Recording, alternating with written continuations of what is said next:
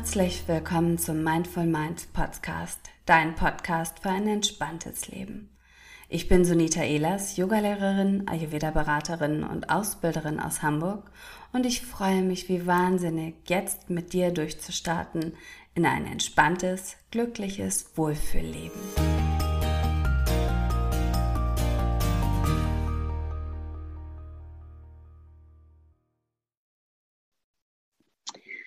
Hallo ihr Lieben, schön, dass ihr wieder zuhört. Heute bin ich im Gespräch mit Maria Krämer, einer ähm, ganz lieben und tollen Yogalehrerin und ich freue mich auf das Thema, was wir heute für euch vorbereitet haben. Es geht nämlich darum, wie achtsam und wie viel Entspannung wir auch gerade jetzt im jetzigen Moment in dieser aktuellen Situation brauchen. Maria, schön, dass du da bist. Stell dich doch mal ja. kurz vor.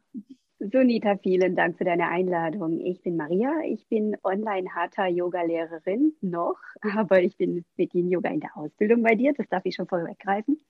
Und ich habe mich auf Anfänger spezialisiert. Ich habe Yoga in Indien gelernt und gebe mein Wissen in authentisch indischem Yoga online weiter. Und äh, das ist ein ganz schöner Einstieg, finde ich tatsächlich auch, weil wir ja so ein bisschen das Thema aufgreifen wollen, wie es im jetzigen Moment ist äh, Online-Yoga. Ähm, ich glaube, online hat immer noch so ein bisschen eine andere Qualität als offline. Nichtsdestotrotz, du weißt ja oder ihr wisst ja, ich mag die Online-Welt auch, weil auch so trotzdem so eine schöne Verbindung entstehen kann. Ähm, hast du das Gefühl, dass du noch lange online bleiben wirst oder ob du auch irgendwas offline geplant hast. So, Im Moment ist es ja wirklich wieder von den Inzidenzen, von den Zahlen gar nicht so einfach, wirklich auch so als Yogalehrerin das im Kopf sich vorzustellen oder zu planen, richtig. Ja, Sunita, ich mache online tatsächlich schon seit meinem ersten Tag in Indien. Es ist also ganz, äh, ich war meiner Zeit damals ein bisschen voraus, glaube ich. Und zwar war das ja so, ich äh, kam aus der Schweiz und bin nach Indien gegangen und war vorher Personal Trainerin, ganz klassisch Fitnesstrainerin und hatte halt meine persönlichen Kunden, die ich betreut habe. Und die wollte ich natürlich damals nur, weil ich jetzt in die große, weite Welt hinaus wollte, nicht im Stich lassen. Und habe damals schon angefangen über Zoom, das gab es tatsächlich damals schon, 2018, habe ich angefangen, Personal Training online zu machen. Und, aus äh, Indien dann raus? Aus Indien dann raus, genau. Super spannend. Ja, mega. Vor allem das Witzige ist, damals hatte ich tatsächlich ungefähr zwei Drittel meiner Kunden verloren weil die gesagt haben, wäh, online, i, geht ja gar nicht und kann ich mir gar nicht vorstellen und, und, und, ich will lieber persönlich betreut werden. Und äh, ja, mit diesem, mit diesen ganz wenigen, na gut, in Indien braucht man nicht ganz so viel, bin ich dann natürlich diese 18 Monate, die ich dort war, gut durchgekommen. Insofern war es für mich überhaupt gar kein Problem, als dann der Lockdown leider kam, umzustellen. Und ich konnte dann auch sehr gut meinen Kunden damals, die ich offline unterrichtet hatte, vermitteln, dass online super gut funktioniert. Nichtsdestotrotz gab es damals natürlich viele Vorbehalte. Aber ich muss sagen, ähm, ich möchte gerne online bleiben. Warum? Macht es dir einfach viel Spaß oder weil du selbst auch einfach flexibler bist?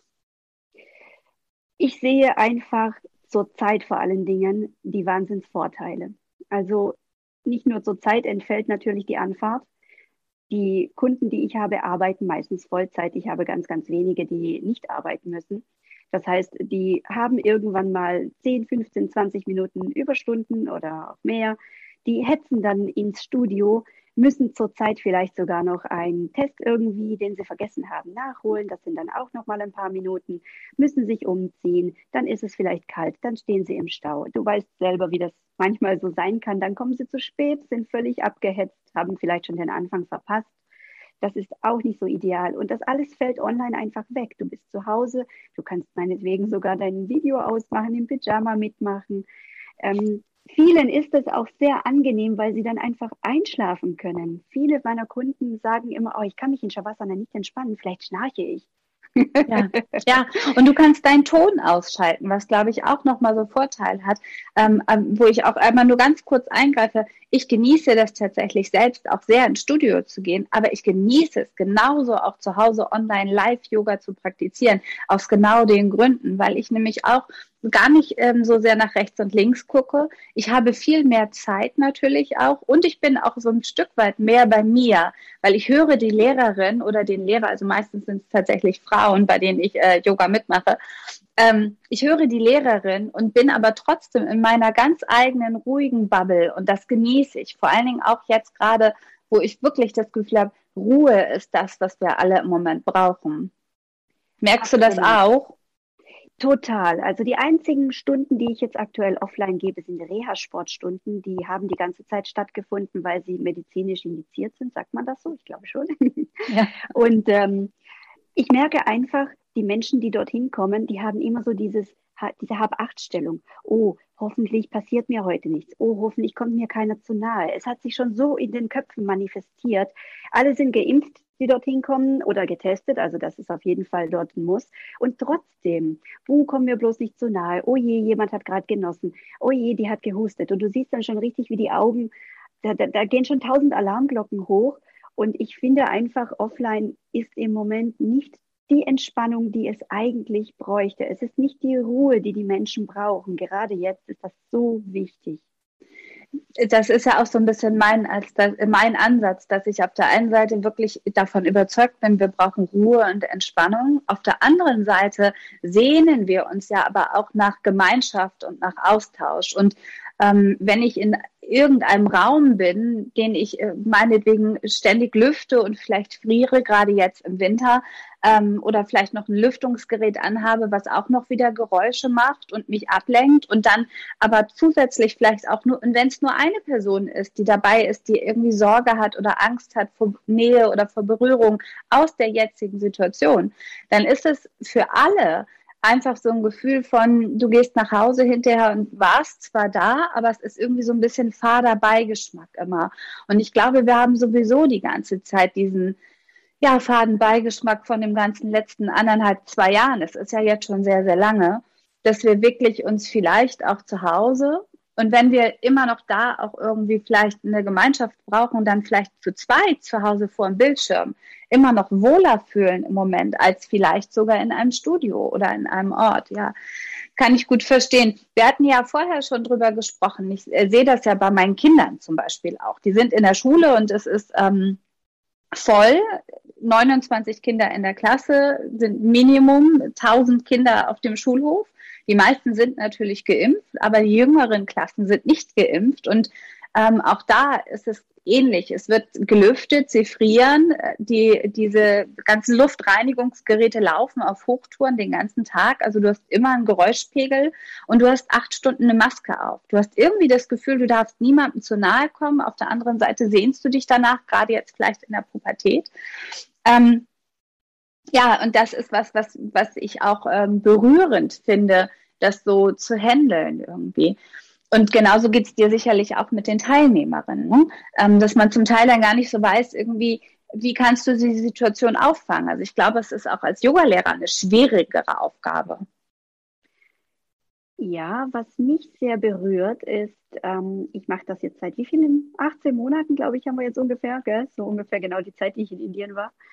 Und was ich wahnsinnig schön finde, was mich immer wieder berührt ist, wenn eine Mutter angefangen hat, bei mir Yoga zu machen. Und das kam zu dieser Online-Geschichte.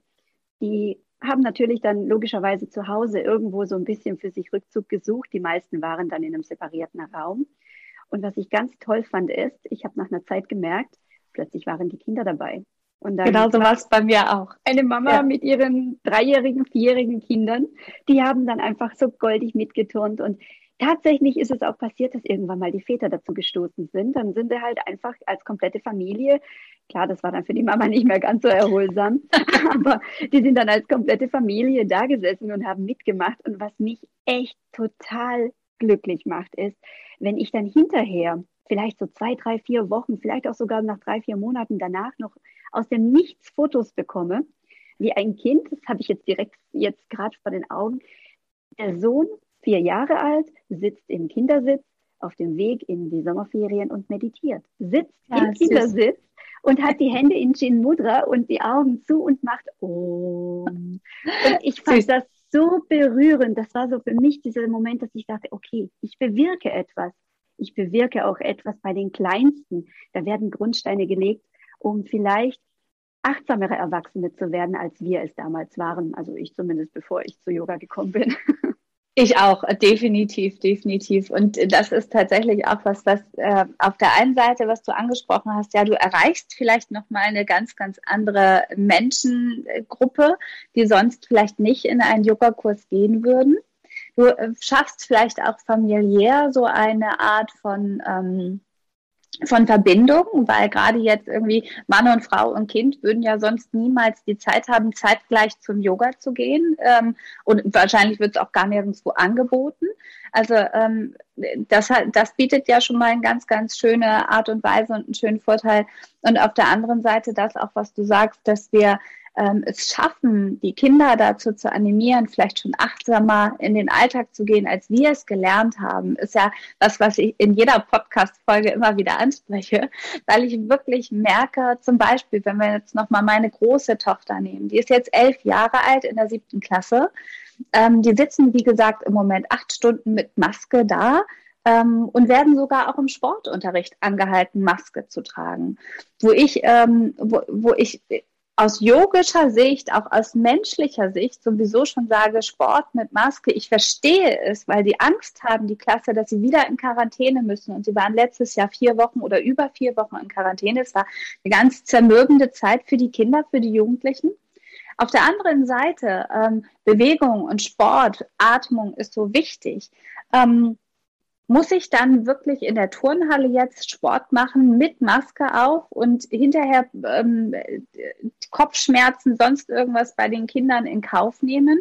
Oder habe ich nicht die Möglichkeit, auch vielleicht zu entscheiden und mal vom Lehrplan abzuweichen, vielleicht draußen was zu machen mit mehr Abstand und mit ähm, anderen äh, dickeren Klamotten an? Also ähm, ich glaube, es ist einfach auch so ein Umdenken insgesamt gefragt, was vielen Menschen vielleicht noch schwer fällt, die so an starren Strukturen festhalten müssen, in Anführungszeichen. Wie siehst du das? Das mit den starren Strukturen ist natürlich ein Riesenthema. Das merke ich immer wieder.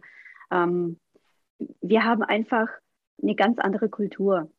Ja, also was ich immer merke ist, wir haben so viel Leistungsdruck oder wir werden dazu erzogen, dass wir nur leisten, leisten, leisten, leisten, leisten müssen. Ruhe ist eigentlich bei uns gar nicht so arg vorgesehen, habe ich manchmal. Ist auch so ein bisschen verpönt.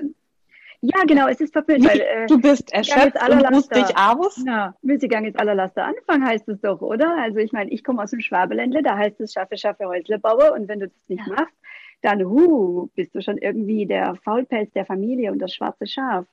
Und dabei merke ich in meinen Stunden, die Menschen sehnen sich nach Ruhe. Das ist das, was du auch vorhin gesagt hast. Nur, sie erlauben es sich nicht.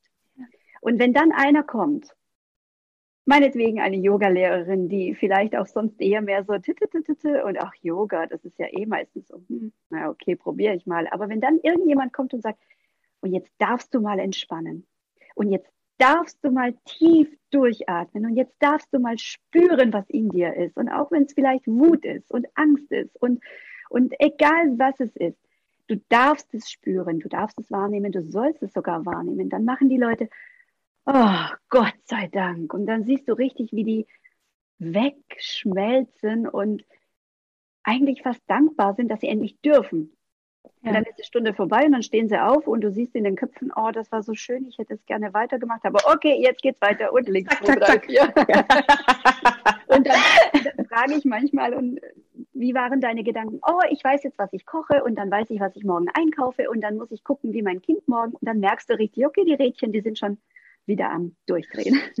Auf der anderen Seite, also auch wieder zwei ganz spannende Phänomene. Es ist ja immer schon ähm, jedes Mal, wo ich es schaffe, ein, auch nur einmal tief durchzuatmen, ist besser, als wenn ich es keinmal schaffe. Jedes Mal, wenn ich es schaffe, einmal die Woche ins Yoga zu gehen und da bewusst meine Gefühle wahrzunehmen, ist besser, als wenn ich es nie mache. Also ähm, ähm, das ist so ein bisschen mein Ansatz, da auch diesen Druck rauszunehmen. Auf der einen Seite und das andere, was du angesprochen hast, ist auch dieses Gefühle zu lassen oder Gefühle wahrzunehmen.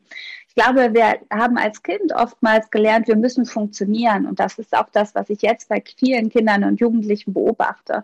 Die Erwachsenen, die Eltern müssen arbeiten. Wir haben viele hohe Kosten. Die Mieten sind kaum, ähm, also zumindest in Hamburg, wo ich denke, ähm, es gibt Familienwohnungen, die als solches angepriesen werden, die dann irgendwie viereinhalbtausend Euro im Monat äh, Miete kosten. ich denke, äh, das ist eine ganz schöne Familienwohnung, aber dafür musst du auch wirklich ähm, jeden Tag funktionieren. Und da darf nichts aus auseinanderbröckeln, um das erstmal ja auch bezahlen und wuppen zu können, weil der Alltag ist ja auch noch da zu bezahlen. Also ähm, und wir, wir haben halt gelernt, einfach immer zu funktionieren und wir müssen funktionieren. Und da ist kein Zeit und kein Raum, um unsere Gefühle einfach mal erstens zu sehen und zu erkennen, auf der anderen Seite ja auch zu leben. Weil wenn ich zum Beispiel, was weiß ich, äh, ich erinnere es selbst ja bei mir auch, mit meinen Kindern, als sie kleiner waren und wir sind beim Einkaufen und das Kind hat einen Wutanfall. Das ist uns unangenehm im ersten Moment. Wenn ich aber ja. ernsthaft drüber nachdenke, ist es eigentlich toll, weil es zeigt wirklich seine Emotionen und es unterdrückt sie nicht. Und diese unterdrückten Gefühle und Emotionen sind ja auch einfach was, was mit uns, ja, es hat irgendwann eine Auswirkung ähm, auf den Körper, auf die Seele, auf den Geist. Und gerade jetzt, gerade jetzt, wo viele wirklich strugglen, ähm, und es, ich glaube, es ist unerheblich, ob wir uns Sorgen machen wegen 2G oder 3G oder ob ich selbst mich infiziere oder sonst irgendwas. Äh, Fakt ist ja nun mal einfach, es passiert etwas gerade in der ganzen Welt und schon seit, wie gesagt, zwei Jahren. Und es macht was mit uns. Und ähm, was sind deine, was sind deine allerliebsten Tipps, wie du stabil durch diese Zeit gegangen bist jetzt? Die letzten zwei Jahre, aber auch nochmal ähm, was du dir für die Zukunft vornimmst, für die nächsten Wochen und Monate. Ja, liebe Sunita, da darf ich mal ganz kurz zurückgreifen. Was mich an Indien am meisten fasziniert hat, war der Zusammenhalt der Familie. Also man mag es nicht meinen, weil man hört immer andere Sachen hier, aber der Zusammenhalt der Familie ist in Indien enorm. Selbst im Streit könntest du eine Familie nicht auseinanderbringen. Also die können sich wirklich intern total kaputt machen, aber die halten zusammen wie Pech und Schwefel, um das mal so zu sagen. Und Wusstest du eigentlich, dass ich Halbinderin bin? Äh, nein, aber ich habe es mir bei deinem, Namen schon fast gedacht. Was ja. ich erlebt habe, war in der Familie, also ich war dort verlobt und äh, ich wurde natürlich sehr aufgenommen. Und äh, was ich erlebt habe, auch in anderen Familien von Freunden meines Freundes, war, dass Oma, Opa, Tante, Schwiegermutter, die haben alle zusammengelebt. Und wenn nicht zusammen in einem Haus, was natürlich für uns sehr gewöhnungsbedürftig ist, dann nebeneinander. Da wurde mitgekocht von einer Familie, da wurde dann äh, der Frühstück zur Oma rübergebracht. Da war nie irgendjemand alleine. Und auch während den letzten 18 Monaten in Indien war es nicht ganz einfach. Es war auch nicht ganz einfach. Was ich so gehört habe, war, die Familie hat wahnsinnig zusammengehalten. Da sind die Jungen einkaufen gegangen für die Älteren. Die haben gekocht. Die haben, die waren nie alleine so wie ich es von Freunden hier gehört habe. Da wohnen vielleicht meine Freundin 20, 30, 40 Kilometer von der Mutter weg und von den Eltern, die konnten sich nicht treffen. Oder noch schlimmer, die waren in den Altersheimen und durften gar nicht hingehen. Was mir damals wahnsinnig geholfen hat, ich bin ja aus dem Burnout aus nach Indien gegangen, war eben dieser familiäre Zusammenhalt. Ich fand den ganz toll und ich habe auch gesehen, wenn mal der Job weg ist, wenn mal 10 Euro, also dort natürlich Rupien fehlen, dann hat diese soziale, familiäre Hängematte alles aufgefangen. Und als ich zurückgekommen bin hierher, bin ich dann tatsächlich zu meinem Vater und meinem Bruder, die wohnen im gleichen Haus zufällig, bin ich dazugezogen. Und das hat mich hier sehr stabil gehalten. Ich merke es auch an meinem Vater, der ist jetzt 74 genau, 74. Und es hat ihn sehr stabil gehalten durch diese ganze Pandemiezeit. Bei meinem Bruder genau das Gleiche. Und ich bin fest davon überzeugt, familiäre Strukturen sind das, was den Zusammenhalt ausmachen. Und mhm. dann natürlich auf jeden Fall Achtsamkeit, immer wieder atmen, tief durchatmen, zulassen, auch mal Angst zu haben, zulassen, auch mal zu denken, oh, alles so ein Mist, so ein, eine schreckliche Geschichte alles ist furchtbar, alles geht Weltuntergangsstimmung mäßig unter. Und das auch mal zulassen, aber dann vielleicht auch sagen, okay, ich habe jetzt 20 Minuten gelitten und geheult und jetzt atme ich nochmal tief durch, gehe in den Wald, mach ein bisschen Sauerstofftherapie für mich selber und unterbinde diese Gefühle, die dürfen auch mal gehen, weil ja, wir schaffen das alle. Ja, Yoga ist dann natürlich perfekt dafür, ne? das zu lernen und zuzulassen. Vor allem ja. in Yoga. Ganz, ganz, ganz schöner, finde ich, abschließender Satz nochmal, vor allen Dingen auch nochmal so ein ganz spannender Ansatz, den wir hier in Deutschland gar nicht so häufig ähm, ja, besprechen einfach. Ne? Also mir ist Familie auch wichtig und ich bin davon auch überzeugt, dass das, was du sagst, äh, ganz, ganz, ähm, ja, ganz viel Wert hat. Ich glaube, wir haben aber einfach auch gelernt, einfach dadurch einfach eher Individuen zu sein, weit auseinanderzuziehen. Jeder ist erstmal für sich selbst verantwortlich und muss gucken. Und wir neigen vielleicht auch dazu, ähm, dann die Streitereien mit Familien auch ein Stück weit zu ernst zu nehmen, weiß ich nicht. Es ist natürlich auch bei jedem unterschiedlich, was der, derjenige auch gelebt, er, erlebt hat in seiner Kindheit oder im Laufe des Lebens.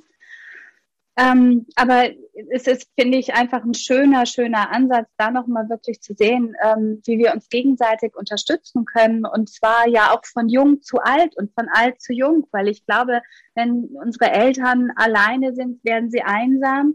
Wenn wir zu viel alleine sind, fehlt uns vielleicht jemand, der uns so ein bisschen bemuttert oder be betütelt oder umsorgt. Ähm, und da sich gegenseitig das zu geben, was wir gerade zu geben haben, ist eine ganz, ganz schöne schöne, ähm, ja, ein schöner Rat nochmal. Ja, Maria, äh, sag doch noch mal ganz kurz, ähm, wo die Hörerinnen dich finden können und ähm, wenn sie bei dir mal im Yogakurs, wie viele Kurse bietest du an im Moment die Woche? Ah, oh je, da muss ich jetzt mal gucken. Ich glaube, das sind an die zehn. Eins, zwei, also das ist, ja genau, das sind an die zehn Kurse. Es sind Hatha-Yoga, Schwangeren-Yoga, ähm, das Yin-Yoga biete ich an, was ich jetzt gerade aktuell bei dir auch lerne und äh, Rücken-Yoga. Es gibt mhm. Abendskurse und Morgenskurse und wie gesagt, ich habe mich auf Anfänger spezialisiert. Also bei mir gibt es Yoga ohne Knoten. Wenn jemand schon immer gedacht hat, boah, wäre mein Ding, aber mh, hm, das, was ich so auf Instagram sehe oder auf Facebook, die ganzen Fotos, die kann ich einfach nicht. Ich bin so ungelenkig. Ja, dann sind die bei mir genau richtig, denn ich habe die Asanas vor den Asanas in Indien gelernt und mitgebracht. Super, super schön. Wir schreiben auf jeden Fall deinen Kontakt und deine Website später nochmal in die Show Notes, falls ihr da mal gucken wollt. Und abschließend würde ich mich natürlich total freuen, wenn du nochmal ganz kurz äh, für die Yin-Yoga-Ausbildung ähm, erzählst, was es bei dir, ja, was es bei dir vielleicht nochmal für deinen eigenen Unterrichtsstil, aber auch vielleicht für dich persönlich verändert hat.